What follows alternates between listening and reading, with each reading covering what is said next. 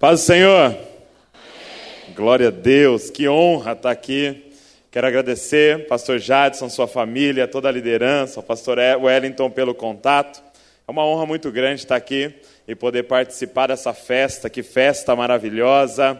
É muito bom ver a igreja do Senhor avançando, é muito bom ver esse povo que vai morar no céu. Isso é maravilhoso, isso enche o coração de esperança. É, dentro de um momento tão difícil da nossa nação, a gente vê o povo de Deus alegre, porque a nossa verdadeira nação não entra em crise, não é verdade? A nossa verdadeira nação nunca está em crise. E 49 anos. Hoje, a Igreja Batista Central completa 49 anos de idade. E hoje ela entra então num ano que na linguagem bíblia, bíblica é o ano de jubileu. É o quinquagésimo ano, começa a partir de hoje na Igreja Batista Central. E eu queria falar um pouco para você sobre o ano do jubileu. Mas antes, meu nome é Douglas, eu sou de Bragança Paulista, interior de São Paulo. Você vai perceber no meu R que eu sou do interior de São Paulo.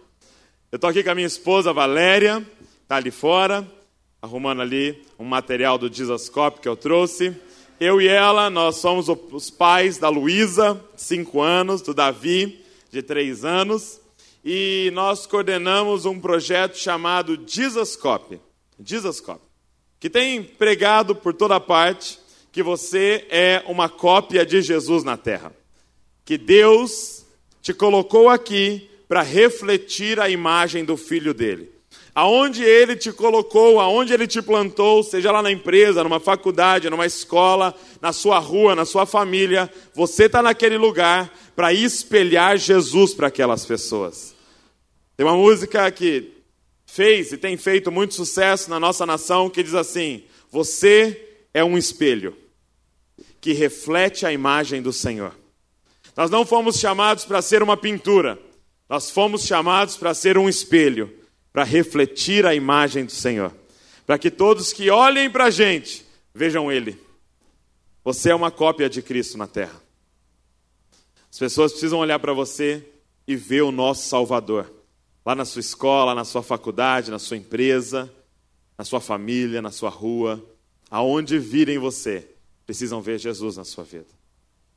E a nossa maior plataforma hoje, o nosso púlpito, tem sido a internet, é, as redes sociais, o canal do YouTube. A gente tem alcançado muitas pessoas por lá. Então, se você é alguém conectado, eu te convido a procurar lá Jesus Copy com Y. Procura lá em todas as redes sociais que você vai encontrar. Quem aqui já viu um vídeo do Jesus Copy? Levanta a mão para eu ter uma noção.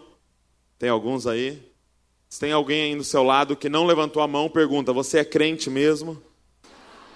Tô brincando. Estou brincando, mas eu te incentivo a ver. Tenho certeza que vai abençoar a sua vida. Eu queria ministrar uma palavra para vocês. Você abre a sua Bíblia comigo em Lucas, capítulo de número 4.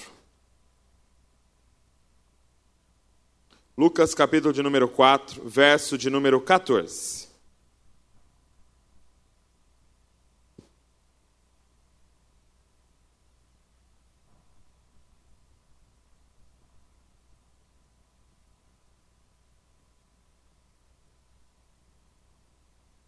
Lucas, capítulo de número 4. Para você que é novo aqui, é o terceiro livro do Novo Testamento. Mateus, Marcos, Lucas e o capítulo de número 4, verso de número 14. Quem achou, diga eu amo a Bíblia. Amo a Bíblia. Quem não achou, diga eu também. Não sei se você sabe, mas hoje é o dia da Bíblia.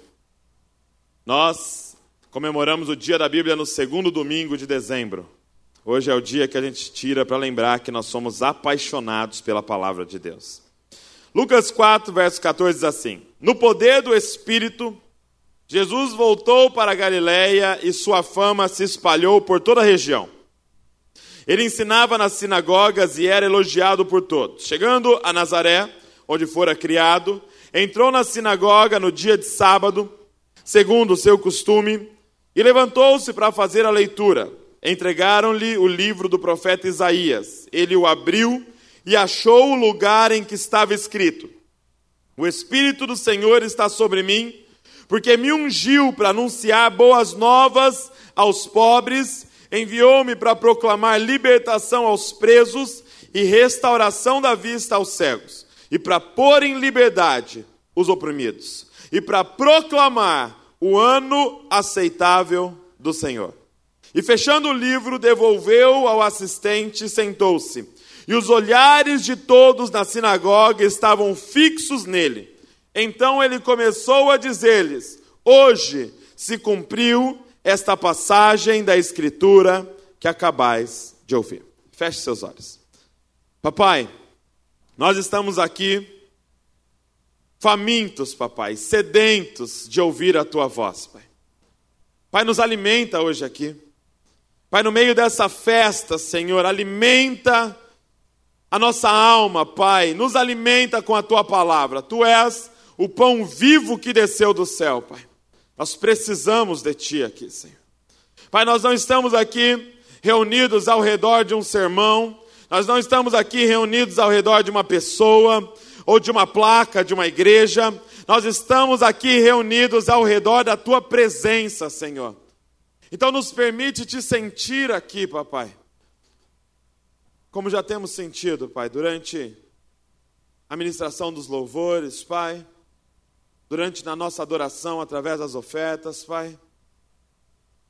Pai, nós somos muito gratos pelo que o Senhor tem feito até aqui, nesses 49 anos, Pai. Mas permita-nos dizer, nós queremos mais, Pai. Nós não estamos satisfeitos, nós queremos mais, Senhor. Nossa alma anseia por Ti, Senhor. Fala conosco, Pai. Pai, Senhor, é, é, atende a fome de cada um, Pai. Entrega proporcional à fome de cada um aqui dentro, Pai. Entrega proporcional à sede de cada um, Pai. Aqueles que entraram aqui com uma expectativa alta, Senhor Jesus, e com muita fome de Ti, coloca um banquete diante deles, Pai, nessa noite. É o que nós te pedimos no nome de Jesus. Amém, sim. E amém. Eu queria falar com vocês nessa noite sobre cosmovisão. Cosmovisão. O que é cosmovisão? Cosmovisão é, para te dar uma explicação bastante simples, é a forma com que você enxerga a vida. Tá? É, um exemplo para explicar o que é cosmovisão seria como as lentes de um óculos. Cada pessoa enxerga a vida de uma maneira. E é como se algumas pessoas tivessem uma lente azul. Então elas olham ao redor e tudo para elas é azulado. Só que algumas pessoas têm uma lente vermelha e elas olham para o mesmo lugar que as pessoas da lente azul olham, mas elas enxergam tudo avermelhado. E algumas pessoas têm a lente verde e elas olham para todo lado e elas veem um mundo verde. Isso é cosmovisão. Isso vem da nossa cultura, isso vem da nossa família, isso vem das nossas experiências, aquilo que os nossos pais nos ensinaram, aquilo que é, os traumas que a gente passou, a escola que a gente frequentou, a igreja que a gente esteve, vai formando a nossa cosmovisão. Cada família tem uma cosmovisão, por isso que casamento é algo tão complexo, porque são dois jovens de cosmovisões diferentes, ou seja, dois jovens que enxergam a vida de forma diferente e que se unem em casamento. Ele veio de uma família que tem uma linha de pensamento, e ela veio de uma família com outro histórico, com outra linhagem e que tem uma outra forma de enxergar a vida. Aí você põe os dois dentro de uma casa. Você sabe o que acontece, né? Você coloca os dois para serem uma só carne. São duas cosmovisões. E aí, o plano de Deus é que os dois formem uma nova cosmovisão, ou seja, formem uma nova família e uma nova forma de enxergar a vida. O que eu queria que você entendesse é que Jesus, a partir do Evangelho, veio trazer uma nova cosmovisão. O que Jesus veio trazer é uma nova maneira de enxergar a vida. E eu estava lendo um livro chamado Transformando Cosmovisões. E na introdução, o autor fala algo muito interessante. Ele diz o seguinte, que alguns missionários, eles foram evangelizar uma tribo. E aí eles chegaram nessa tribo e começaram a evangelizar ali. E, e eles chegaram lá numa manhã e eles se depararam com uma cena que encheu o coração deles de esperança. A tribo tinha pintado cruzes brancas em todas as casas. Em todos os barracos deles lá, eles tinham pintado uma cruz branca na frente. Aqueles missionários se encheram de esperança e pensaram: eles entenderam. Eles estão aceitando a mensagem. Aí eles chegaram para os é, é, nativos, para os moradores, e falaram: Eu vi que vocês pintaram essas cruzes brancas em todas as casas, por que, que vocês fizeram isso? E aí aqueles, aquelas pessoas, aqueles homens falaram: Não, é que a gente entendeu que quando a gente pinta essa cruz branca na frente da casa, afasta mal olhado. E aí eles passaram a entender uma coisa. O que, que estava acontecendo no trabalho missionário? Os lugares que eles chegavam, as pessoas aderiam, ou seja, aceitavam a linguagem cristã, aceitavam os símbolos cristãos, mas a forma de ver a vida não era alterada. Eles tinham exatamente a mesma cosmovisão, mas eles estavam usando símbolos cristãos. Eles não enxergavam a vida de outra forma. Eles continuavam vendo da mesma forma, mas agora com uma linguagem bíblica. E o meu temor é que isso esteja acontecendo com a igreja brasileira. O meu temor é que a gente tenha aprendido a linguagem cristã, aprendido os símbolos cristãos, mas a gente enxerga a vida da mesma maneira que as pessoas de fora enxergam. Seria mais ou menos assim: o jovem do mundo chega para uma menina e fala assim: e aí, quer ficar comigo? E aí o jovem aceita Jesus. Aí ele chega na menina e fala assim: e aí, quer orar comigo? O que, que ele pegou? Apenas a linguagem. O, jovem, o cara do mundo, ele fala assim, poxa, eu queria um carro desse. Quando eu tiver um carro desse, eu vou entrar balando aqui e tal. Aí ele aceita Jesus. Aí ele fala, eu queria um carro desse e eu votei em nome de Jesus. O que, que mudou? A linguagem. Mudou os símbolos. Mas a minha pergunta é: mudou a forma de enxergar a vida? A partir do momento que você conheceu o Evangelho, você passou a enxergar a vida com outras lentes, com a mente de Cristo, com a mentalidade a partir do Evangelho. Gente, por que, que vocês acham que mataram Jesus? Poxa, um homem que andava por toda parte fazendo o bem Gente, ele curava. Ele entrava numa casa e uma multidão ia para aquela casa trazendo os enfermos e ele curava todos. Para que assassinar um homem como esse? Gente, ele abraçava leprosos e purificava-os. Ele restaurava prostitutas. Ele amava a todos, o amor estava no olhar dele, o amor estava na fala dele, o amor, ele era o amor com pernas andando sobre a terra. Para que matar um homem como esse? Sabe por quê? Porque ele veio trazer uma nova maneira de enxergar a vida, e era uma maneira tão diferente da maneira que aqueles religiosos enxergavam a vida, que eles pensaram: a gente precisa matar esse homem. A maneira de ver a vida a partir do Evangelho é tão diferente que ele disse: se vocês forem meus discípulos, eles vão te perseguir, porque é muito diferente. Está sendo perseguido?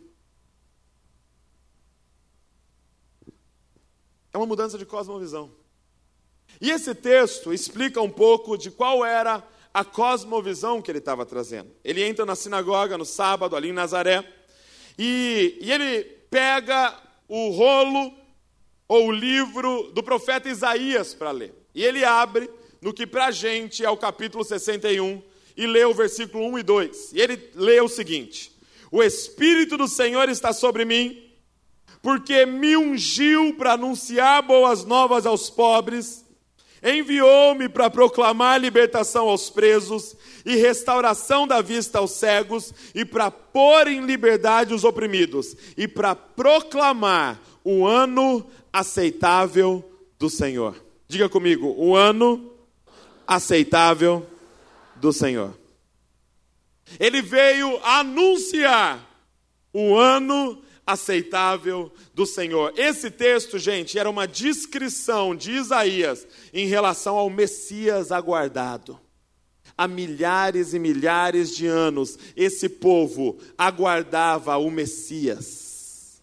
Aquele que viria da linhagem de Davi e que reinaria e que o seu reino seria eterno. Eles estavam aguardando esse homem. E de repente, um homem entra numa sinagoga em Nazaré, lê esse texto, se assenta e diz: Cheguei. Sou eu. Isaías está falando sobre mim. E a partir de hoje se inicia o ano aceitável do Senhor, porque eu cheguei na face da terra. Você imagina você nessa sinagoga nesse dia? Que pregação é essa, né? O cara lê a Bíblia e fala: Sou eu. O que vocês estão aguardando, o que os seus pais estão aguardando, o que a humanidade está aguardando, chegou. Eu sou o Messias aguardado que vai revolucionar o planeta Terra para sempre. Cheguei. E eu vim proclamar o ano aceitável do Senhor. A partir do momento que eu pisei na terra, começou o ano aceitável do Senhor. E a pergunta é essa: O que é o ano aceitável do Senhor? O que é o ano aceitável do Senhor? O ano aceitável do Senhor, todos, todos os judeus que estavam ali, ouvindo Jesus ler essa passagem das Escrituras, sabia exatamente o que era o ano aceitável do Senhor.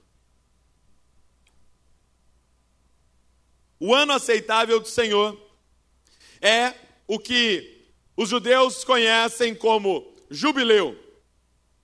Jubileu. Por isso que eu disse para vocês que eu ia ministrar sobre o jubileu. O que, que é o jubileu?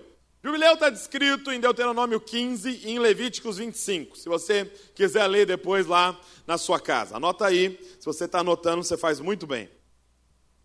Deuteronômio 15 e, e Levíticos 25 vai descrever o jubileu. O que era o jubileu? Presta atenção.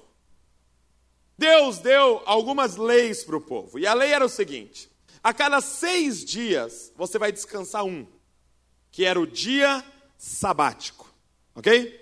O sábado. Então você trabalha seis e descansa no sétimo, é o sábado. Aí ele diz o seguinte: a cada seis anos você vai deixar a terra descansar um ano.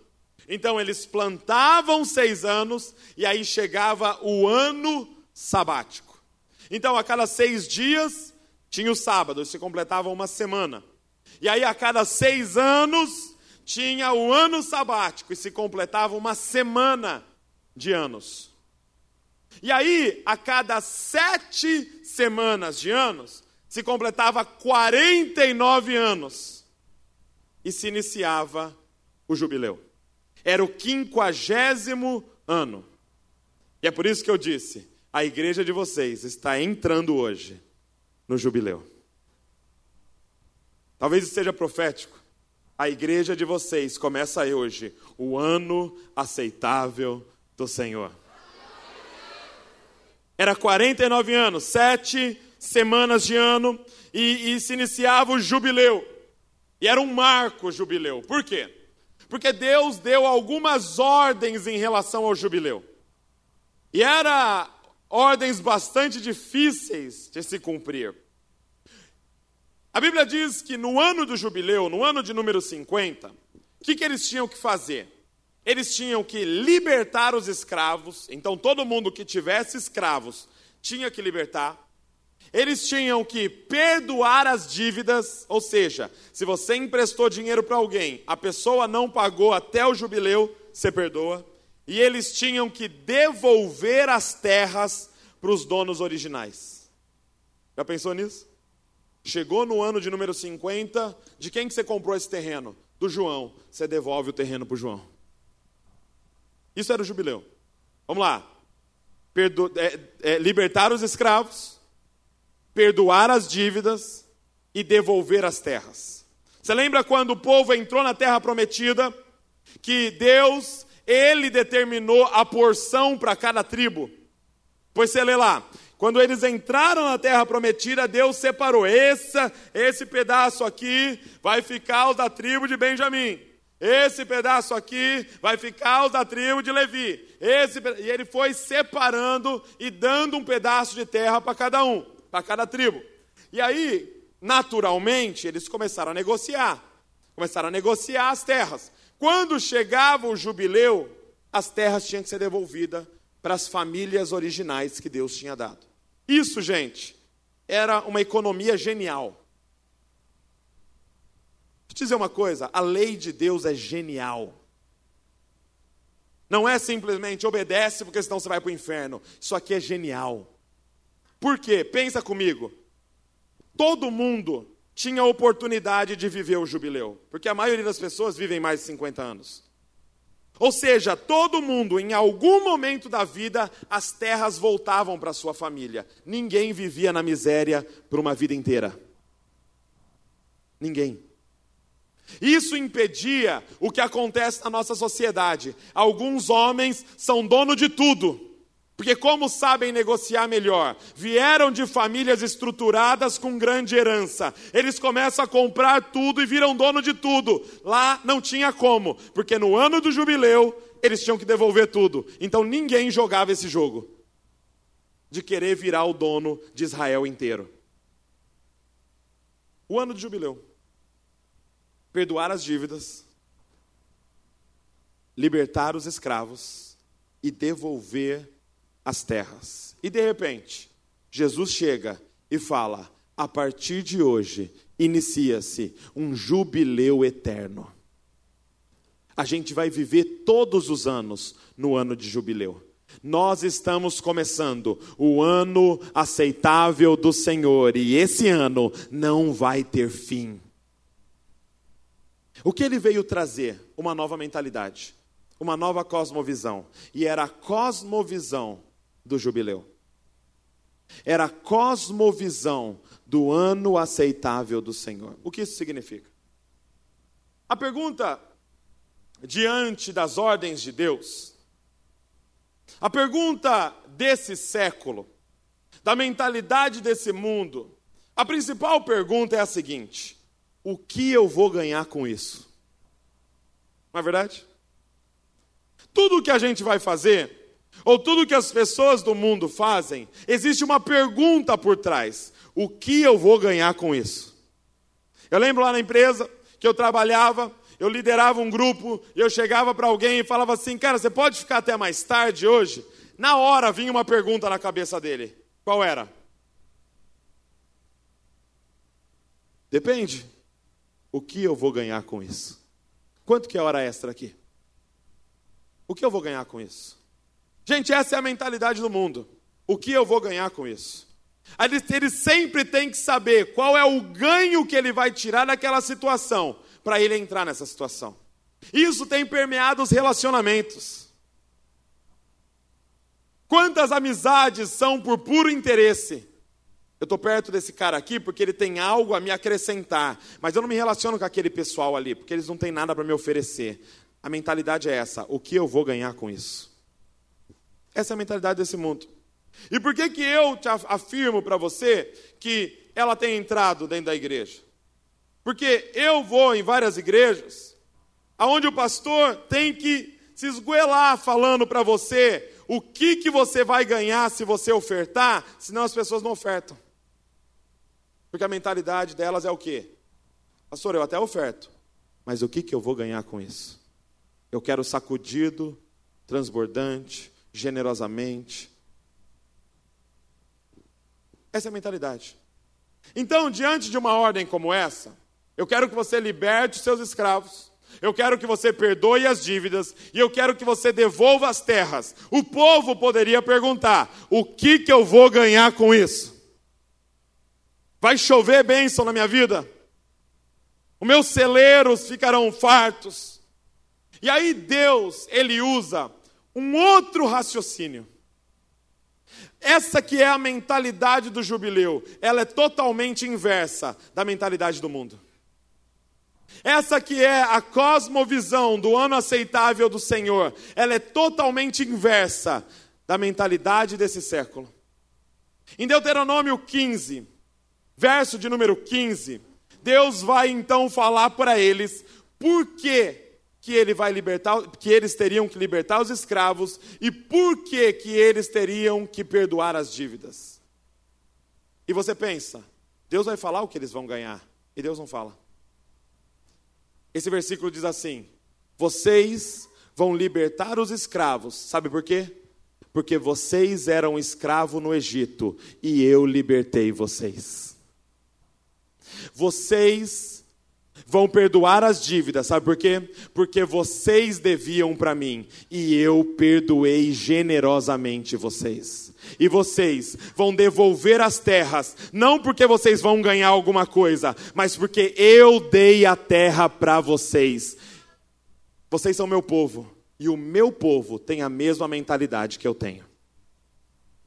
Eu sou um Deus que liberta escravos, então o meu povo é um povo que liberta escravos. Eu sou um Deus que perdoa dívidas, então os meus filhos são filhos que perdoam dívidas. E eu sou um Deus que dá generosamente a terra como herança, então os meus filhos são filhos que devolvem a terra generosamente. Vocês são meu povo, então vocês pensam como eu.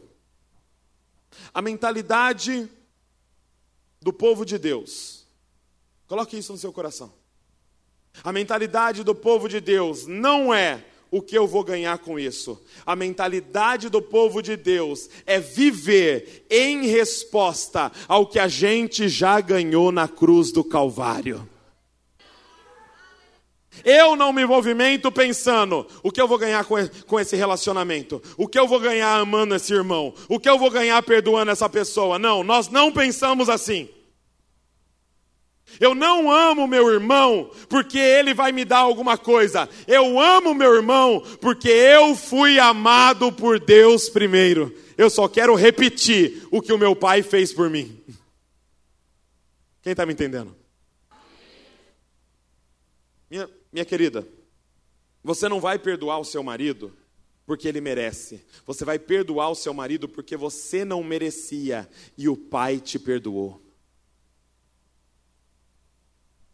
A gente não anda olhando para frente, a gente anda olhando para trás, vendo o que Deus fez por nós, e a gente repete com os outros o que Deus fez primeiro por nós. A gente dá generosamente, não porque Ele vai nos abençoar grandiosamente, e isso é verdade, Ele vai mesmo, mas essa não é a nossa motivação. A gente dá generosamente porque Ele nos deu o que Ele tinha de melhor.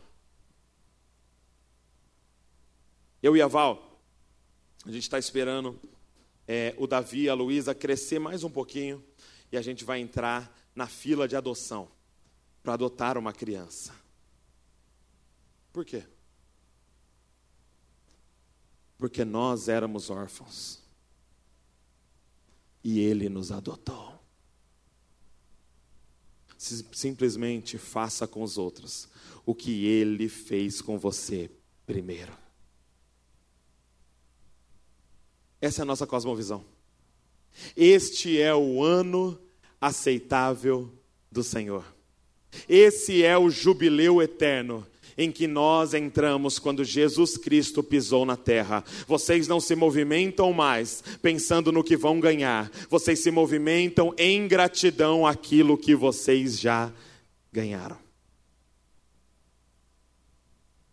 Sabe que a pergunta que o que eu percebo nessa geração e, e, convivendo com os jovens e convivendo com as pessoas, estudei, eu, eu, eu fiz faculdade de psicologia, e o que eu percebo é o seguinte: nós estamos diante de uma geração, uma população que vive pensando no próximo evento. Já reparou nisso? Vive pensando em algo que ainda está para chegar. E é, e é uma população com uma doença a doença da insatisfação. Nunca tá bom. Nunca é suficiente. Nunca. Se eu tenho o iPhone 6, eles lançaram o 7. Sempre chega um carro novo. Sempre alguém tem uma casa maior. E agora tem uma praga de um negócio chamado Facebook e Instagram, que eu fico comparando a minha vida com dos outros. E eu compro uma roupa e quando eu entro no Instagram, aquele pessoal comprou uma melhor que a minha. Eu posto uma foto do meu prato e o cara está num restaurante melhor do que o meu. E tem uma doença rondando, chamada a doença da insatisfação. E aí, como é que tá? Podia estar tá melhor, né? Se não fosse essa Dilma, se não fosse aquilo, se não fosse esse prefeito, se não fosse aquele negócio, se não fosse o meu patrão, mão de vaca, se não fosse não sei o quê, e sempre reclamando, por quê? Vive atrás do próximo evento. Por que você está trabalhando tanto? Não, que eu vou comprar meu terreninho, né? Preciso da minha casa própria. E aí o cara está lá fazendo extra, hora extra, aí comprou o terreno. Aí você chega para ele e fala, e aí, vai dar uma descansada? Não, agora precisa construir, né? Precisa construir, vão trabalhar mais ainda, e faz mais hora extra ainda e constrói. E aí agora vai descansar? Não, não, não, agora tem que trabalhar mais, porque tem que mobiliar. Precisa mobiliar, porque nos móveis planejados, e trabalha, trabalha, trabalha, trabalha, aí mobília. E aí agora, tranquilizou? Não, fazer uma, uma área gourmet, uma piscina, né? Receber os amigos. E aí trabalha, trabalha, trabalha e não tem nem hora para receber os amigos. Aí termina, faz a piscina. E aí, sossegou? Não, ficou pequena a casa, tem que comprar outra. É assim, cara. É assim. Eu reparo isso na vida dos jovens, tem até dó dos jovens às vezes. O cara chega na festa agora de final de ano, no Natal, chega lá para comemorar o Natal, chega aquela tia endemoniada e fala: E aí, cadê a namoradinha? Você vem, sempre vem solteiro aqui. Tem algum problema com esse menino aqui? Faz anos que ele vem solteiro aqui. Aí você fala: Não, ano que vem eu vou aparecer com uma namorada, nem que eu alugue uma menina. nem que eu pague uma irmã da igreja para ir comigo lá. Aí no ano que vem ele aparece com uma namorada lá. A tia chega e fala: Vai casar quando? Tá enrolando a menina. Estão namorando o quê? Há duas semanas? Não marcaram ainda o casamento? Aí você fala: Não, ano que vem vou aparecer com uma aliança dourada naquele lugar. Aí você se programa e casa antes do Natal para chegar lá. Aí você chega lá, tia, está aqui minha esposa. O que, que ela fala? Cadê os filhos? Fica enrolando para ter filho, viu? Depois vai ficar, vai ficar virar avô dos filhos aí. Mulher não pode esperar muito para ter filho, não. Aí você fala, não é verdade, eu preciso ter filho agora. Aí você fala, o ano que vem vou aparecer com um bebê nesse lugar. Aí você Sabe como é que faz lá? Faz filho tal. E aparece lá no ano que vem com aquele bebê. Tia, tá aqui. Ela fala: só um? Filho único cresce estragado. Você não vai, esse menino não vai ter irmão? Você não vai privar ele de ter uma irmã? Gente, é a insatisfação. A gente sempre está atrás do próximo evento, sempre está atrás do próximo evento, sempre está atrás do próximo evento, mas não é assim que a gente se movimenta.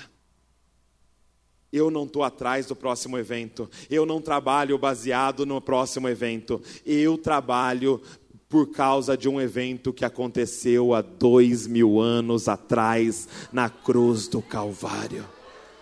Eu não estou satisfeito em algo que vai chegar, eu estou completamente satisfeito em algo que já aconteceu e que nada pode mudar. O que aconteceu naquela cruz, eu fui adotado na família de Deus, eu fui inserido no reino de Deus e vou viver eternamente na presença dEle, e é isso que me satisfaz. Não é algo que vai chegar, é algo que já aconteceu.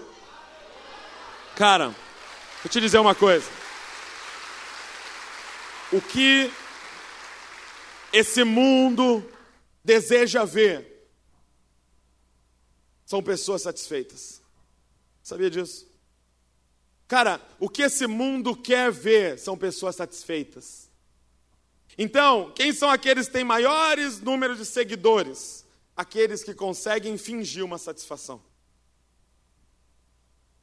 Eles acham que o Neymar está satisfeito. Eles acham que o Justin Bieber está satisfeito. Eles falam: esse cara é feliz. Esse cara é satisfeito. Mas nós somos os verdadeiros satisfeitos. Porque nós não precisamos de mais nada.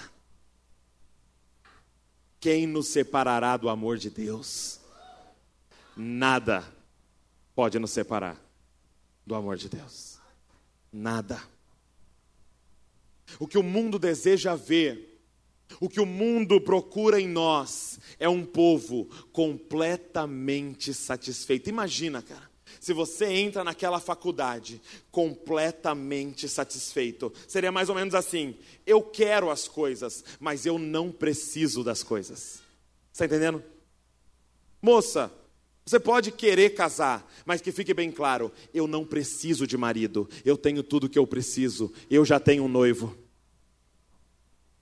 Eu quero um carro, é maravilhoso ter um carro legal, tal, mas eu não preciso de um carro. Eu quero uma casa, mas eu não preciso de uma casa. E Deus vai nos dar todas essas coisas, mas que fique muito claro para quem está ao nosso redor: eu não preciso disso para ser completo e feliz, porque eu sou totalmente satisfeito na cruz do Calvário. Totalmente satisfeito. Cara, o maior, a forma mais sublime de adoração é a satisfação. Você sabia disso? Nós estamos aqui para adorar ao Senhor. O motivo de nós estarmos vivos é para adorar ao Senhor. E a forma mais sublime que existe de adoração é a satisfação em Deus. É a forma mais sublime. Eu não sei se você sabe, mas hoje eles pagam, presta atenção, eles pagam alguns youtubers, eles pagam alguns artistas para gravar um vídeo fingindo, né, para vocês, que eles compraram um produto. Então o que acontece? Eles fingem que chegou o produto na casa deles. Então eles falam, eles gravam o vídeo, olha aqui, gente, chegou o iPhone que eu comprei. Aí chega a caixinha do correio, entendeu? Aí ele abre, ele pega o estilete, abre assim, ó. Aí ele tira da caixa. Olha aqui, gente, ele está filmando. Olha só. Aí ele abre o plastiquinho, aí ele abre a caixinha e cheira assim, ó. Olha, olha o cheiro de novo, gente. Aí ele pega o iPhone na mão, aí ele tira o plastiquinho e liga pela primeira vez, aparece a maçãzinha do pecado.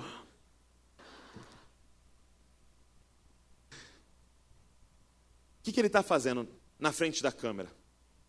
ele está se satisfazendo num objeto. Ele está tendo prazer com um objeto. Por quê? Quando você está tendo prazer com um objeto, automaticamente você está adorando aquele objeto. Nas entrelinhas, o que, que ele está dizendo? Louvado seja esse objeto. Engrandecido seja essa marca. Essa marca é maravilhosa. Essa marca está acima de todas. É isso que ele está dizendo. Ou seja, quando eu me satisfaço em algo, automaticamente eu adoro aquilo. Eu lembro que um dia eu estava numa célula na minha casa, e era uma célula de jovens, e aí é, é, eu tinha acabado de chegar de Belém do Pará. Fui pregar lá e, e, e voltei, e aí eu, eu trouxe 5 litros de açaí. Mas do açaí verdadeiro, sabe? Aquele da fruta, sem açúcar, sem guaraná, sem nada. Aí eu falei assim para os jovens da minha célula: ó, quando terminar a célula, todo mundo aqui vai experimentar açaí. Aí os caras já torceram o nariz assim, ah, credo, falaram que tem gosto de terra esse negócio aí, e não sei o quê. Eu falei, não, vocês vão ver, é gostoso tal. Beleza. Aí fiz a célula. Quando terminou a célula, tinha uma menina da minha célula que é de Manaus. E, e lá em Manaus eles são assim, viciados em açaí. Eles amam açaí. Aí ela falou assim para mim, Douglas, não se preocupa, minha mãe me ensinou a fazer açaí, abateu açaí, deixa comigo, tal. Aí ela já pegou açaí e fazia uns cinco anos que ela não tomava açaí. Então ela já pegou açaí ali e começou a, a, a triturar ele, colocou no liquidificador, ela sabia uma técnica para deixar ele bem cremoso e tal. Aí ela terminou. E ela primeiro que todo mundo já colocou no copo. Serviu ela primeiro, não está nem aí mal educada. Serviu ela primeiro aqui assim e aí, sem perceber, gente, ela pegou uma colher e na frente de todo mundo, todo mundo assistindo ela, ela até fechou o olho para não atrapalhar, entendeu? A feiura das pessoas não atrapalhar. E ela colocava na boca, gente, e ela fazia aqueles barulhos assim. Hum, meu Deus, que delícia. Nossa, como esse negócio é maravilhoso. Ai, que saudade que eu estava do açaí. E, e, ela ficava gemendo tomando açaí. O que, que ela estava fazendo? Se satisfazendo em algo automaticamente o que ela estava fazendo? Louvado seja o açaí, engrandecido entre todas as comidas, seja o açaí. Sabe o que aconteceu? Fizeram uma filinha com o copo assim, ó. Põe para mim aí. Põe para mim, Douglas, por favor, põe para mim. Por quê? Porque ver alguém se satisfazendo te faz ter vontade de experimentar o objeto da satisfação daquela pessoa. Chega, gente, de, de ter que amarrar as pessoas e trazer para a igreja. Elas precisam ver vocês completamente satisfeita em Cristo Jesus. Falando, cara, eu não preciso mais de nada. Eu, eu, eu, eu, gosto de sapato, mas eu não preciso de sapato para completar a minha alma. Eu estou satisfeito em Cristo Jesus. Eu gosto de roupa, mas eu não preciso da roupa para satisfazer a minha alma. Eu estou satisfeita em Cristo Jesus. Eu gosto da minha esposa, mas ela não é fundamental para satisfazer a minha alma. Eu estou satisfeito em Cristo Jesus. Quando as pessoas enxergarem isso, elas vão pedir, elas vão vir com o copinho dizendo: me dá um pouquinho de Jesus, me dá um pouquinho de Jesus. Qual a igreja que você vai mesmo? Quando é que é o culto lá? Que horário que é lá? Eu quero ir lá. A nossa mentalidade é essa. Nós não estamos atrás do próximo evento, nós estamos satisfeitos num evento que já aconteceu, cara. Essa é a mentalidade do jubileu. Eu não te amo porque você merece. Eu te amo porque eu fui amado. Eu não te perdoo porque você merece. Eu te perdoo porque eu fui perdoado primeiro. Vocês vão libertar os escravos porque vocês eram escravos. E eu libertei vocês. Vocês vão perdoar dívidas porque vocês deviam para mim. E fui eu que perdoei vocês. Abra sua Bíblia comigo em Mateus 18. Eu quero te mostrar um negócio antes da gente encerrar. Mateus 18. Olha só. Verso de número 23.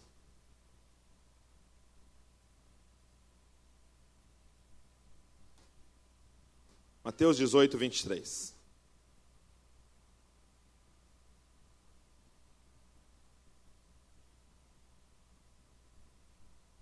Por isso, o reino do céu é comparado. Presta atenção aqui. Toda vez que você vê o reino dos céus é igual a, o reino de Deus é comparado a, o reino de Deus é semelhante a, ele vai falar sobre a cosmovisão do reino de Deus. Ele vai te passar a mentalidade do reino de Deus. Então, olha só o que ele diz. Por isso, verso 23: Por isso, o reino do céu é comparado a um rei que quis acertar contas com seus servos. E quando começou, foi-lhe apresentado um deles que lhe devia 10 mil talentos. Mas não tendo com o que pagar, seu senhor ordenou que ele, sua mulher, seus filhos e todos os seus bens fossem vendidos para que a dívida fosse paga. Então aquele servo, prostrado diante dele, rogava-lhe: Senhor, tem paciência comigo que te pagarei tudo. Comovido, o senhor daquele servo soltou e perdoou-lhe a dívida. Ao sair, porém, aquele servo encontrou um dos seus conservos que lhe devia cem denários e, agarrando-o, sufocava-o, dizendo: Paga o que me deves. Então, caindo aos seus pés, o companheiro lhe suplicava: Tem paciência comigo, que te pagarei. Ele, porém, não quis Antes mandou, mandou colocá-lo na prisão até que pagasse a dívida. Seus conservos, vendo o que acontecera, ficaram muito tristes e foram contar tudo ao seu senhor. Este então chamou-o à sua presença e disse-lhe: Servo mau, perdoei-te toda aquela dívida, porque me suplicaste. Tu também não devias ter compaixão do teu companheiro, assim como tive de ti. E irado, entregou-o aos carrascos, até que ele pagasse tudo o que lhe devia. Assim também vos fará meu Pai Celestial, se cada um de vós não perdoar de coração ao seu irmão. Olha só, o reino de Deus é comparado a um rei. Um rei que representa Deus, que decidiu acertar contas com seus servos, que somos nós. E ele chama o primeiro. E sabe qual era a dívida desse servo? 10 mil talentos. Agora, você sabe o que é 10 mil talentos? Você tem noção do que é 10 mil talentos? Esse servo devia 60 milhões de dias de trabalho. Jesus adorava exagerar. Como que um homem pode dever 60 milhões de dias de trabalho? Agora, sabe o que é mais cômico? É o rapaz se ajoelhar e falar para o rei: tenha paciência, que tudo te pagarei. Como? Como que alguém paga 60 milhões de dias de trabalho? E aí o rei, olhando para aquela cena patética, falou assim: Cara, levanta. E cheio de compaixão. Vê a semelhança com o nosso Deus? E cheio de compaixão, perdoou-lhe a dívida. Quando alguém perdoa uma dívida sua, é como se ele estivesse te dando aquele dinheiro. Não é verdade? Se alguém me deve 10 mil e eu falo, está perdoado, é como se eu tivesse acabado de dar 10 mil reais a pessoa. Ou seja, aquele cara tinha acabado de receber, e se você quiser fazer uma conta, alguém que ganha um salário mínimo, 2 bilhões 450 milhões de reais. 2 bilhões e 450 milhões de reais ele devia. E o rei falou: Você está perdoado. Ele sai. E como é que ele deveria sair daquele palácio? Irmão, pulando, saltando, dançando, dando estrelinha. Aí ele sai e de repente na rua ele encontra um conservo, alguém que trabalhou para ele. E que devia, sabe quanto para ele? 3.600 reais. E aí, esse servo, ele pega o servo pelo colarinho, começa a enforcar o cara, e aí ele fala assim: é, me paga tudo que você me deve. E aí o servo, e é legal que Jesus faz exatamente a mesma cena: o servo se ajoelha e fala para ele: tem paciência, que eu vou te pagar. E o que, que esse cara fez? Pegou ele e colocou ele na prisão. O rei ficou sabendo. E deixa eu te avisar uma coisa: o rei fica sabendo de tudo. Tá, que fique bem claro aqui: o rei fica sabendo de tudo. O rei está vendo tudo. O rei está ouvindo os teus pensamentos. O rei chama esse servo e fala: Cara, você está maluco? Eu acabei de te perdoar dois bilhões de reais. Como é que você sai daqui e não perdoa o seu irmão que deve 3.600 reais para você? Ele pega, chama os, os carcereiros, os torturadores, mandam pegar aquele homem e colocá-lo na prisão. E ele ficou durante toda a eternidade na prisão. Prenda ele até que ele me pague tudo, até que ele me pague tudo. Quando que ele ia pagar tudo? Nunca. Eu te dizer uma coisa. Esse homem foi condenado não por causa da dívida. Esse homem foi condenado porque se recusou a viver o jubileu. Esse homem não foi condenado pela dívida que tinha, porque a dívida foi perdoada. Ele foi condenado porque ele decidiu não fazer pelos outros aquilo que Deus tinha feito por ele. Posso te dizer uma coisa? Em relação ao seu pecado, Deus já deu uma solução. Ele perdoou o seu pecado na cruz do Calvário. Ele perdoou a sua dívida, ele rasgou a sua dívida, ele terminou dizendo: está pago. O problema não é a sua dívida, o problema é se você se recusar a fazer com os outros o que ele fez por você. O problema é se você sair daqui sabendo que você foi perdoado numa dívida impagável e ficar fazendo questão daquela pessoa que pisou no seu pé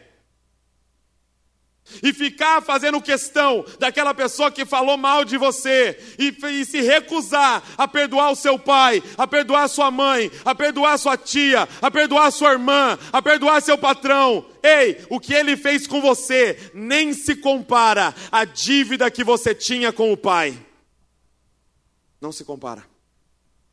O que ele deu para você nunca vai se comparar a uma oferta que a gente vai conseguir dar. Então, meu irmão, seja generoso. Seja generoso no dar, no ajudar, no se entregar. Por quê? Porque Ele fez por nós primeiro. Você está vivendo o jubileu? Você está vivendo o jubileu? Só consegue viver o jubileu quem entendeu o Evangelho. E o Evangelho é isso. Você tinha uma dívida impagável. Ele perdoou a sua dívida. Agora vá e faça o mesmo. Simples. Você está vivendo o ano aceitável do Senhor? Ou você ainda está procurando benefícios para os seus atos? Ou você ainda quer alguma coisa em troca daquilo que você está fazendo para Deus? Deus não deve nada a ninguém, gente, mas nós devemos a eternidade a Ele. Não há sacrifício que você possa fazer para pagar a Deus. Então não viva para pagar a Deus, porque está tudo pago. Viva em gratidão ao que Deus fez por você. Você sabia que o jubileu é a única forma de vencer o pecado? A Bíblia diz que nós venceríamos o pecado através, sabe do quê? Da graça de Deus. Tito, capítulo 2, verso de número 11 diz: A graça de Deus se revelou salvadora a todos os homens e nos ensina a renunciar às paixões desse mundo. Por que, que as pessoas não conseguem vencer o pecado? Porque elas não entenderam a graça de Deus. O dia que você entender o que Ele fez por você, você para de pecar. Porque a sua gratidão vai ser tão grande por Ele, que você não vai continuar ofendendo a Ele. Não tem como. O dia que você entender o tanto que esse Deus te ama, você não vai conseguir não obedecê-lo. Não tem como. Deixa eu te contar uma história para a gente encerrar. Um dia, um ano atrás, um pastor, muito amigo meu, pastor Paulo Lima, foi lá na nossa igreja em Bragança. E aí ele falou assim para mim: Douglas, tem como você gravar a pregação para mim? Igual essa equipe aqui está fazendo. Tem como você gravar para mim? Eu falei assim, claro. E eu, eu organizei lá a equipe de filmagem e a gente filmou a mensagem para ele. Aí ele foi embora. Aí ele, voltou, ele, ele me mandou mensagem, me ligou, na verdade, na semana, falou assim: Douglas, será que tinha como você fazer um DVD para mim da pregação? Um DVD. E ele sabia que eu trabalhava, eu trabalho com arte, né? Eu trabalho fazendo arte e tal. E aí eu falei, claro, eu, eu faço para você um DVD. Aí, lá no meu serviço, eu uso aquelas, é, é, é, aquelas listas de afazeres, sabe? Você vai fazendo a listinha, aí você vai ticando o que você tem que fazer. Então eu marquei lá, DVD do pastor Paulo Lima. Aí eu comecei a fazer as minhas tarefas tal, e aí estava chegando a vez do DVD do pastor Paulo Lima. E aí o meu pai, que na, na ocasião era o meu patrão, chegava e falava: Não, Douglas, eu tenho um negócio urgente para você fazer aqui, você precisa fazer isso aqui para mim, tal. E aí entrava alguma coisa na frente do DVD do pastor Paulo Lima. Aí o pastor Paulo Lima me mandava mensagem no WhatsApp: E aí, Douglas, como é que está o meu DVD aí? Aí eu, morrendo de vergonha, tinha que responder: Pastor, perdão, meu pai pediu para eu fazer isso, isso, aquilo, não deu para eu fazer essa semana, mas semana que vem eu vou fazer, pastor. Aí chegava na semana que vem, meu pai inventava um monte de coisa. E eu não conseguia fazer o bendito do DVD. Aí o pastor Paulinho me mandava mensagem: E aí, Douglas, manda a capa para eu ver. E aí eu morrendo de vergonha, falava: Pastor, me perdoa, não consegui fazer. Eu estou numa correria aqui, mas eu vou fazer para o Senhor. Aí passava mais um tempo, não conseguia fazer. E aí, gente, chegou uma hora que eu não estava nem visualizando mais. Sabe quando você não abre a mensagem para não ficar azul? Você sabe, né, que eu estou falando. Você fala, se ele, se ele não vê que eu vi, talvez ele ache que eu morri, não sei. Aí, tinha passado já um tempo já, e eu não conseguia de jeito nenhum arrumar tempo para fazer o DVD do pastor. Aí ele, ele me ligou, ele falou assim, Douglas, eu estava vendo na sua agenda aqui, e ele é do Rio de Janeiro, eu estava vendo na sua agenda que você vai pregar aqui no Rio de Janeiro. Eu falei, é verdade, pastor. Eu estou indo para ir pregar. Aí ele falou assim: então faz o seguinte, faz o seguinte. Eu tenho uma casa na frente da praia, um apartamento na frente da praia. Vem com a sua família uns dias antes e você fica no meu apartamento e descansa na frente da praia. Aí eu pensei no, no telefone, eu no telefone pensei, né? Poxa, eu não fiz um DVD para ele. Mas como eu sou um cristão que, que, que crê na graça de Deus, né? usando a teologia para você ser sem vergonha. Como eu sou um cristão que crê na graça de Deus, eu falei, claro, pastor, eu vou. Pode deixar que eu vou. Aí eu vi lá com a Val, comprei as passagens antes, que eu ia pregar, comprei antes, e eu fui para o Rio de Janeiro. Cheguei lá, meu irmão. Pastor Paulo Lima e a esposa dele, a pastora Cláudia, foram me buscar no aeroporto. Aí, chegando lá, eles já tinham dois presentes para Luísa e para o Davi. E deram. Eu olhei eles dando presente e falei, hum, só me vinha na cabeça o DVD, sabe? Não fiz um DVD para ele. Aí eles deram o presente, os dois abrindo no meio do aeroporto presente e tal. Eu falei, beleza. Aí ele pegou, me levou para um restaurante. Restaurante bacana, uma comida boa lá no Rio de Janeiro. E no final pagou a conta. Falei, pastor Paulo Lima, pastor Paulo Lima. Aí beleza. Aí ele me levou para conhecer lá o Rio de Janeiro. Aí me levou nos, nos pontos turísticos, me levou lá no, no bondinho para subir lá no Pão de Açúcar, visitamos lá, subimos lá no Seno Outro, e aí fomos no Cristo Redentor, e fomos lá, e fomos assaltados. Estou brincando, estou brincando. Rio de Janeiro não é assim, isso é fama, mentira. Se tiver algum carioca, eu estou brincando, tá bom? Aí me levou para conhecer lá, Ficamos o dia inteiro andando lá. Aí ele me levou para o apartamento. Gente, o apartamento era um, um lugar, um, um, um imóvel que ele tinha investido. Ou seja, ele não usava o apartamento. Ficava parado lá. Ele mora em outro lugar, ele mora no Maracanã. E aí ele não usava o apartamento. Eu cheguei no apartamento, ele há dois dias ele tinha instalado internet no apartamento. Eu falei, pastor, não precisava instalar internet. Não precisava. Você vai pagar todo mês, pastor, essa internet. Ele, não, mas você vai ficar aqui esses quatro dias, né? E você não vai ficar desconectado tal. Falei, pastor, não precisava. Aí eu peguei ele e falei assim: ah, não, e eu instalei TV a cabo para vocês com todos os canais. Falei, pastor, você vai pagar todo mês, pastor, nessa televisão, não precisa. Ele, não, mas as crianças não podem ficar sem assistir desenho nesses quatro dias aqui. Falei, é verdade, elas vão morrer, né? Se não bastasse, gente, pastor Paulo Lima, ele chegava no apartamento às nove da manhã e fazia café da manhã para mim, gente. Mas ele levava, ele chegava com a sacola, assim, com pão salgado, com pão doce, com o sonho. Aí ele fazia bacon, ele fazia ovo, ele fazia mandioca, ele fazia é, é, é, é tapioca, ele fazia. Pastor, o que, que é isso? Eu chegava à mesa, tá, não cabia mais nada assim. E na minha cabeça, DVD. Aí, ele me levou para a praia. Fez castelinho de areia com as crianças. E, gente, era durante a semana. O pastor Paulo Lima é um empresário, ele, ele, ele cuida de ar-condicionado central. Pra você ter noção, ele cuida dos ar-condicionado da Rede Globo. E ele deixou de ir para a empresa para fazer castelinho de areia com os meus filhos. Ele me levou para pregar. Ele ficou na banca de material para mim. Ele me levou de novo na praia e me levou no cinema. Assistimos Homem-Formiga. Informação inútil. E aí, ele me levou, gente. Terminou lá, ele me levou para o aeroporto para ir embora. Eu falei, pastor, me deixa aqui no desembarque. Não, eu vou estacionar. Eu vou entrar com você. Ele entrou comigo, fez check-in comigo. Tomamos mais um café. Gente, ele só me largou, pastor. Só me largou quando eu entrei naquela parte que não dá para entrar sem passagem, sabe? Que fica um guarda bipando as passagens, sabe?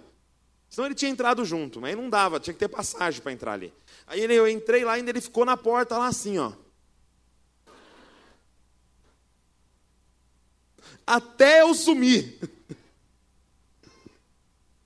Gente, eu entrei no avião, eu, a Val e as crianças. Eu olhei para a cara da Val e eu falei: o que, que é isso? A gente simplesmente foi banhado de amor. A gente foi constrangido de amor. Eu, eu me perguntava como alguém pode amar tanto. Eu vou abrir um parênteses para você entender quem é o pastor Paulo Lima. O meu filho, Davi, nasceu com uma má, uma má rotação no intestino. Uma má formação no intestino. E a gente não descobria. Então, durante seis meses, ele chorou sem parar. Sem parar, gente. Sem parar, assim, não dormia. Seis meses eu não dormi. E aí, não descobria, não descobria o que era. E esse menino chorava com a mãozinha assim, ó, quase enfiando a unha dentro da mão, assim, de tanta dor. E a gente não descobria, não descobria, não descobria. Aí o pastor Lima chegou para mim e falou assim: ó, Douglas, vamos fazer o seguinte: vamos fazer um jejum. Vou fazer um jejum, ele falou para mim. Eu vou fazer um jejum de carne vermelha pela cura do seu filho. Eu falei, legal, pastor. E a gente, ele começou o jejum de carne vermelha, a gente lá em oração, tal, buscando a Deus. E aí, de uma forma milagrosa, a gente conseguiu descobrir que era má rotação. E aí fizer, fizemos com seis meses uma cirurgia simplesinha, pequenininha, e resolveu o problema. Do outro dia da cirurgia, ele, o menino já acordou normal. Aí eu liguei para o pastor Paulo Lima. Falei, pastor, resolveu o problema, pastor. Pastor, Davi está curado. Eu querendo dizer para ele: pode comer um boi, pode comer uma picanha. E aí ele falou para mim assim: Douglas, o jejum que eu fiz pelo seu filho é por toda a vida. Como é que alguém ama tanto? Eu saí daquela viagem banhado de amor, ensopado de amor, constrangido de amor. E aí eu chego no domingo, segunda-feira fui trabalhar, eu estava lá no escritório trabalhando, tranquilo, toco meu WhatsApp. Aí eu olhei, era o pastor Paulo Lima. Aí ele escreveu assim para mim na mensagem, eu lembro até hoje. E aí, Douglas, será que dá para fazer aquele DVD para mim? Agora eu te pergunto, você acha que eu fiz? No mesmo dia. No mesmo dia. A forma de olhar para a minha lista de prioridades mudou. No mesmo dia, a minha cosmovisão mudou. Aquele dia eu não ia fazer o que era urgente. Naquele dia eu não ia fazer o que dá dinheiro. Naquele dia eu não ia fazer a minha vontade. Naquele dia eu só queria fazer a vontade daquele que me amou primeiro.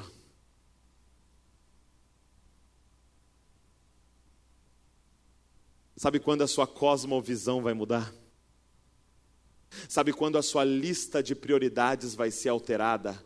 O dia que você entender o quão apaixonado por você Deus é. A sua dificuldade em não fazer a vontade de Deus não é porque você não sabe da lei, não é porque você não sabe do céu e não é porque você não conhece o inferno. A sua dificuldade é que você não conhece o amor de Deus, porque o dia que ele te constranger de amor, você vai olhar para a sua lista de prioridades e você vai falar: Eu não quero fazer o que dá dinheiro. Eu não quero fazer a minha vontade. Eu quero fazer a vontade daquele que me amou primeiro. Porque não foi uma casa na praia que ele vai te emprestar por quatro dias. Ele vai, ele foi preparar morada para você por toda a eternidade no reino de Deus. Ele não deixou de comer carne por você ele simplesmente matou o único filho dele por você. O dia que você entender o tanto que ele te ama, não tem como dizer não para ele, não tem como não fazer a vontade dele, não tem como não viver em resposta ao amor dele. Ei, ele veio anunciar o ano aceitável do Senhor. Nós não vivemos baseado no que vamos ganhar, nós vivemos baseado no que já ganhamos na cruz do Calvário. Está tudo pago. Coloque de pé no seu lugar. Eu quero orar com você. Uau. Nós somos os satisfeitos. Nós somos os completamente satisfeitos. Eu não sei como é que você entrou aqui, mas Deus quer te tirar daqui hoje completamente satisfeito. Completamente satisfeito. Sabe o que eu fico maravilhado? É olhar para as Escrituras e ver que alguns homens mesmo no Antigo Testamento, entenderam isso. Eu fico admirado de ver alguns homens da Bíblia, alguns profetas, e falar, cara, como é que eles conseguiram entender sem Jesus? Sem Jesus ter aparecido, isso foi revelado a eles. Olha só, presta muita atenção, feche seus olhos e só ouve o que eu vou te falar. Veja como o profeta Abacuque entendeu. Veja como ele entendeu isso. Veja como ele entendeu aonde estava a satisfação completa dele. Ele diz assim, Abacuque 3, verso de número 17: Ainda que a figueira não floresça, e nem haja fruto nas videiras. Ainda que o produto da oliveira falhe, e os campos não produzam mantimento, ainda que o rebanho seja exterminado do estábulo, e não haja gado nos currais, mesmo assim, eu me alegrarei no Senhor e exultarei no Deus da minha salvação. O Senhor Deus é a minha força. Ele fará os meus pés como os da corça e me farás andar sobre os meus lugares altos. A minha satisfação não está nos bens materiais, a minha satisfação não está na economia do meu país, A minha satisfação não está em nada externo, a minha satisfação está no Deus da minha salvação. E eu e você sabemos que o nome dele é Jesus, é Jesus, é Jesus, é Jesus, é Jesus. O Deus da nossa salvação se chama Jesus. São 49 anos dizendo isso. Nós estamos completamente satisfeitos em Cristo Jesus. Nós não precisamos de mais nada.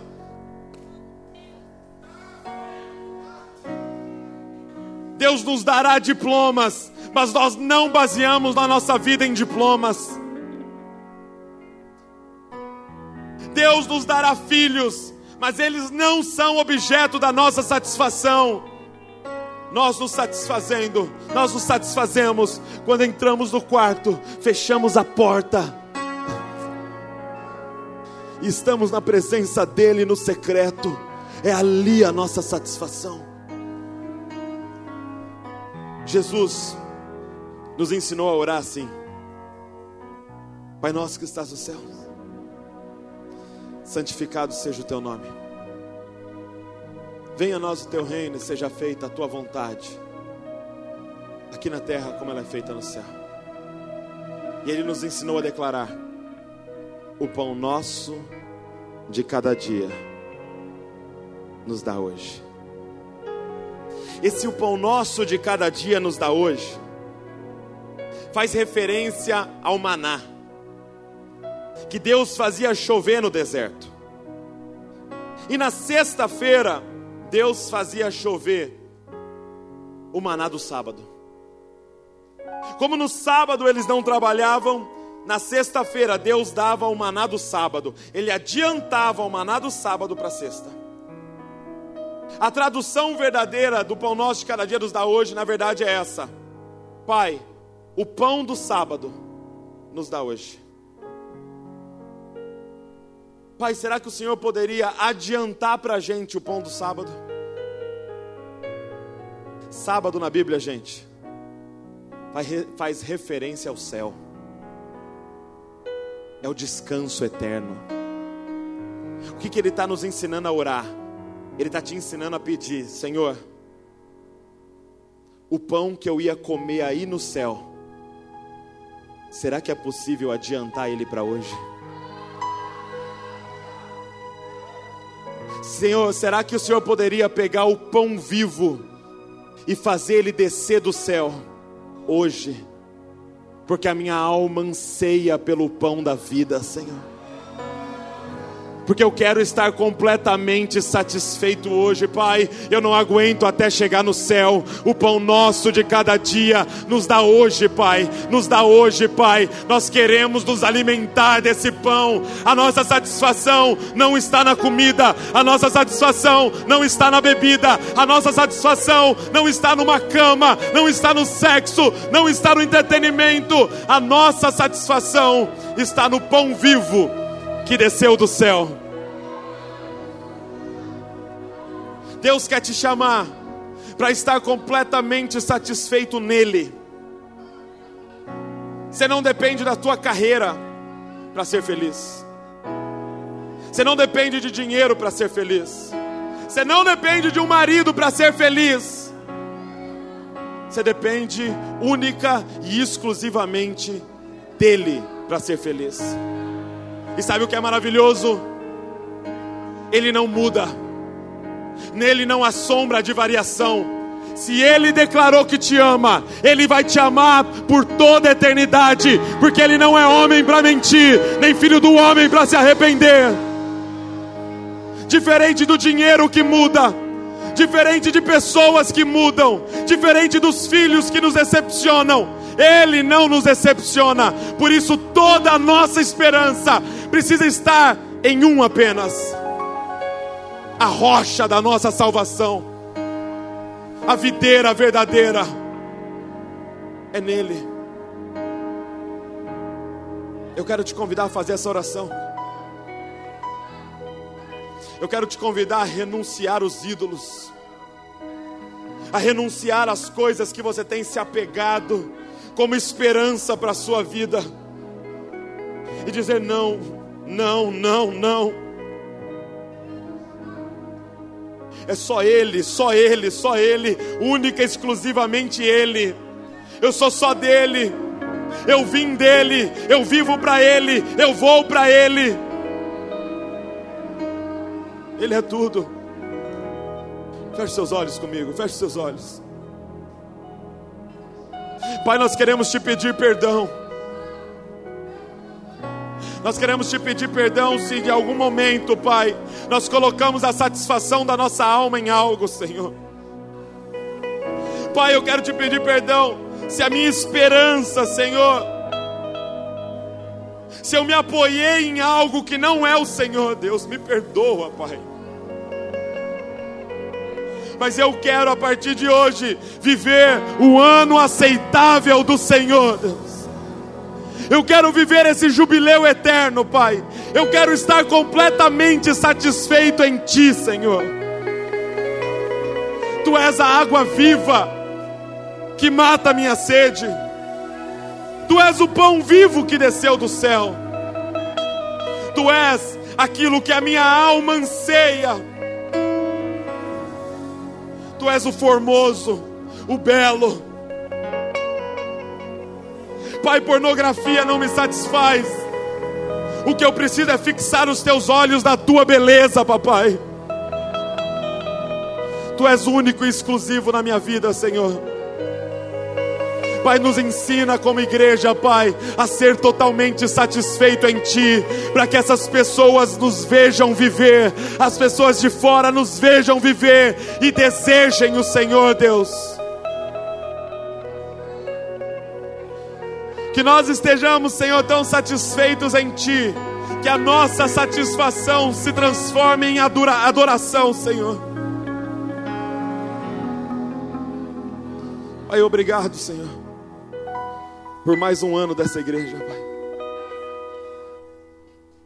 Obrigado por mais um ano de proclamação de que Tu és o único, Senhor, e que não há nada além de Ti e que tudo está centralizado em Ti, e que nós lemos a Bíblia por causa de Ti, e porque nós oramos por causa de Ti, e porque nós jejuamos por causa de Ti, e porque nós ofertamos por causa de Ti, e porque nós dizimamos por causa de Ti, e porque essa casa está aberta por causa de Ti, e porque nós cantamos por causa de Ti, e porque nós fazemos tudo por causa de Ti, Senhor.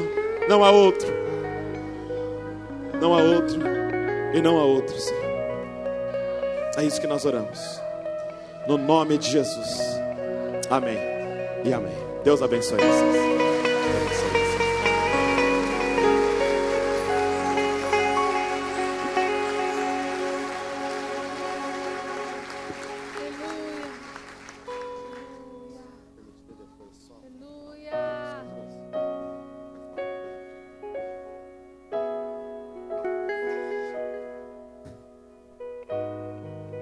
completar a satisfação da minha alma, para que eu não volte para casa insatisfeito. Ah, como eu fiquei inquieto ali. Salmista, lá no capítulo 63, versículo 8, ele diz: A minha alma se apega a ti. O exemplo do pastor Lima, algumas pessoas podem até ter pensado, fez tudo por interesse. Se assim fosse, seria ilógico. Gastou muito mais do que ter procurado um outro profissional para pagar o trabalho. É lógico. Como é ilógico essa graça na cruz. Eu não voltaria para casa satisfeito se eu não fizesse aquela pergunta trivial. Importante só o que a gente ouve. Muito importante, porque o que a gente ouve mexe com a gente. Mas acima de tudo, o passo que eu vou dar na direção para onde eu vou é fundamental. E há 37 anos atrás, lá no templo, no primeiro templo, Eu tomei uma decisão em uma direção. 37 anos depois eu estou aqui. Então eu levo a sério e acredito piamente no poder da palavra e na decisão que nós tomamos. Eu tenho certeza absoluta que o Espírito Santo ministrou no coração de muita gente, na medida que cada um deseja, tem fome, tem sede. Eu gostaria de pedir que você viesse logo à frente e dissesse: a partir de hoje, o único evento que me interessa foi aquele que aconteceu há dois mil anos atrás, lá na cruz, porque eu quero mudar a direção. Eu quero mudar hoje a direção da minha alma, porque eu estou correndo atrás de tantas coisas, anos a fio, e a insatisfação parece me corroer, e a satisfação parece aumentar. Eu preciso de socorro hoje, é hoje, o pão é hoje para você, é para hoje. Se tem alguém nesse lugar, ainda que frequente igreja, mas que tem uma decisão para tomar na direção do Rei da Glória, na direção do grande evento que aconteceu há dois mil anos atrás, e sair daqui dizendo: a minha satisfação está em Cristo. A minha satisfação está em Cristo. A minha satisfação está em Cristo. Eu quero convidar você a vir logo à frente. Você que está na galeria, você que está aqui. Você que tem uma decisão a tomar, eu não sei qual a direção dessa decisão.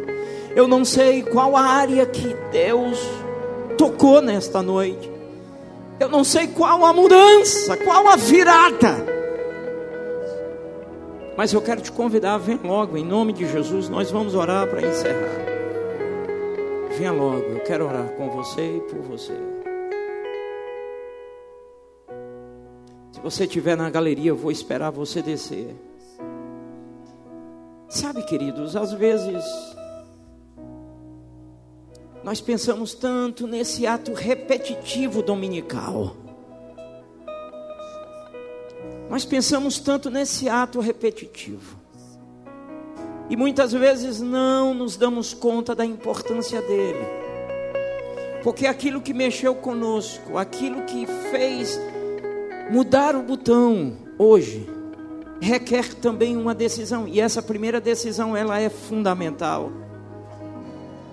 Porque a psicologia diz que depois de 72 horas, qualquer decisão que foi tomada lá atrás, depois de 72 horas, se você não colocar em prática, você não coloca mais.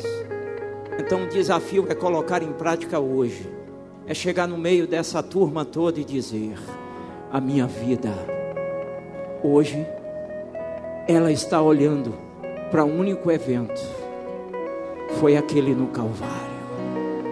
A partir de hoje, eu serei o espelho e todos verão a glória de Deus em mim. Em nome de Jesus, nós vamos orar. Obrigado pela tua palavra. Obrigado pela tua palavra viva, eficaz, poderosa, tremenda, maravilhosa, gostosa. Obrigado pela tua palavra. A tua palavra ela nos transforma, ela nos alimenta, ela nos consola ela, ela nos direciona. Obrigado pela porção desta noite. Pai, nós queremos eliminar essas buscas insaciáveis da alma longe de Ti. É verdade, quanto mais próximos de Ti, menos a nossa alma deseja as coisas desse mundo. Por isto, nós queremos voltar os nossos olhos para a cruz e dizer: toda a nossa satisfação já foi conquistada em Cristo Jesus. Eis aqui os teus filhos e as suas filhas. que se consolide nessa decisão. Hoje, esse pão vivo que desceu dos céus. E que a partir de hoje, de hoje, hoje mesmo, cada um comece a experimentar coisas grandiosas fluindo do interior para o louvor da tua glória. Renova a alegria, as forças, o ânimo, a visão, a visão, que a visão seja a tua visão e que essa profecia comece a se cumprir hoje para a vida da igreja. Nós entramos no jubileu. Nós entramos no jubileu. Nós entramos no jubileu. Aleluia. Aleluia.